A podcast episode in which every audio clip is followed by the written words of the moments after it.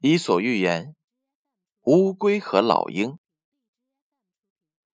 乌龟看见老鹰在空中飞翔，羡慕极了，于是他请求老鹰教教他。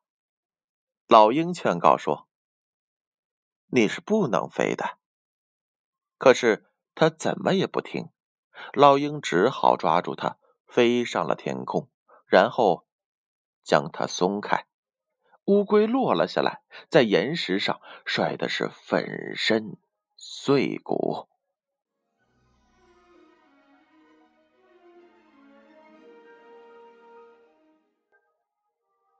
有些人呐，总是听不进去别人的劝告，所以他们往往会付出生命的代价。故事八点半，建勋叔叔。与你每晚约定相伴，宝贝儿，晚安。